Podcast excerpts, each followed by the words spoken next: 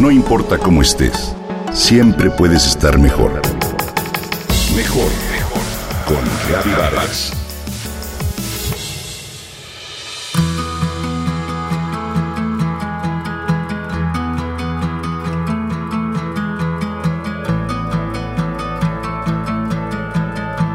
Con solo verlo recordé lo dolorosas que son esas raspadas. Salimos a andar en bicicleta. Max, uno de nuestros acompañantes de 14 años, se cayó cuando pasamos por un tramo de grava. Todo el lado derecho de su cuerpo, incluyendo la mano, el brazo, el pecho y la pierna, quedó con heridas sangrantes en forma de rayas. Después de atenderlo, salió como si nada a jugar fútbol con los otros niños.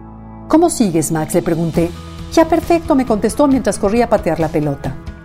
Su respuesta me quitó un peso de encima y me enseñó que esa actitud resuelve más rápido los problemas. La respuesta de Max a algo tan simple como cotidiano confirma la ley de la expansión. Aquello en lo que te enfocas se expande. ¿Sí? Donde pones tu atención pones tu energía y todo a lo que le pones tu energía crece.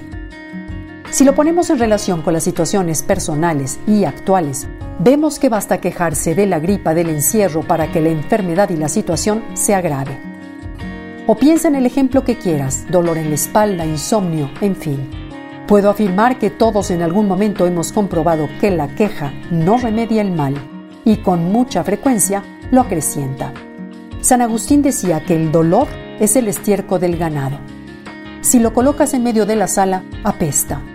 En cambio, si lo pones junto a las raíces de un árbol, este se abona y crece. Es decir, el dolor puede ser fecundo cuando obtenemos un aprendizaje.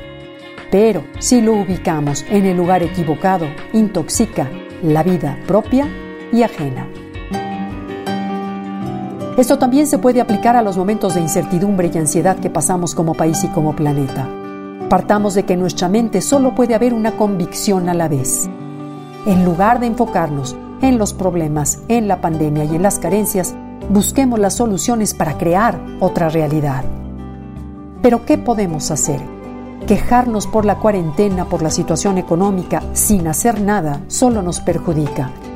Basta abrir los periódicos, ver las noticias o las redes sociales para comprobarlo. El círculo vicioso crece y más nos hundimos en el pantano. Cuando hay obscuridad no se lucha contra ella, mejor se enciende la luz. La oscuridad en la que vivimos es un llamado a que la luz se encienda. Recurramos a la lectura, a la cultura, a la música, a la educación, a la ética en nuestros actos. La propuesta es enfocarnos en lo que sí queremos. Cada individuo no solo tendrá que tomar algún tipo de acción en contra de lo que nos aqueja, sino también promover lo que sí amamos. Un buen entrenador deportivo sabe que para que un atleta avance hay que mostrarle lo que hace bien y cómo puede hacerlo mejor, mas nunca tratar de impulsarlo con una crítica lacerante.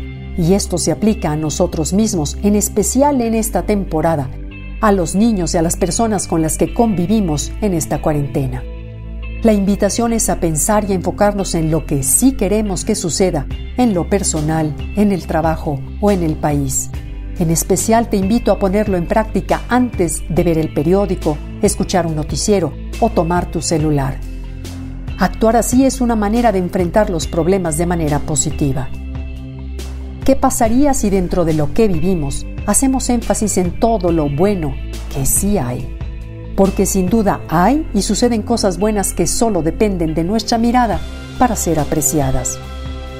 El reto está en vivir con paz y tranquilidad interior para dar nuestra mejor respuesta a cada reto que se nos presenta en esta nueva normalidad.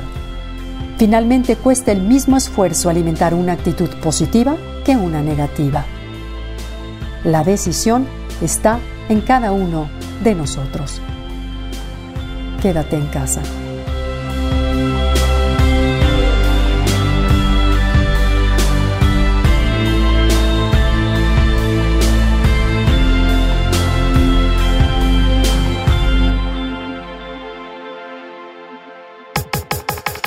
Comenta y comparte a través de Twitter. Gaby-Vargas. Gaby-Vargas. No importa cómo estés, siempre puedes estar mejor. Mejor, mejor. Con Gaby Vargas.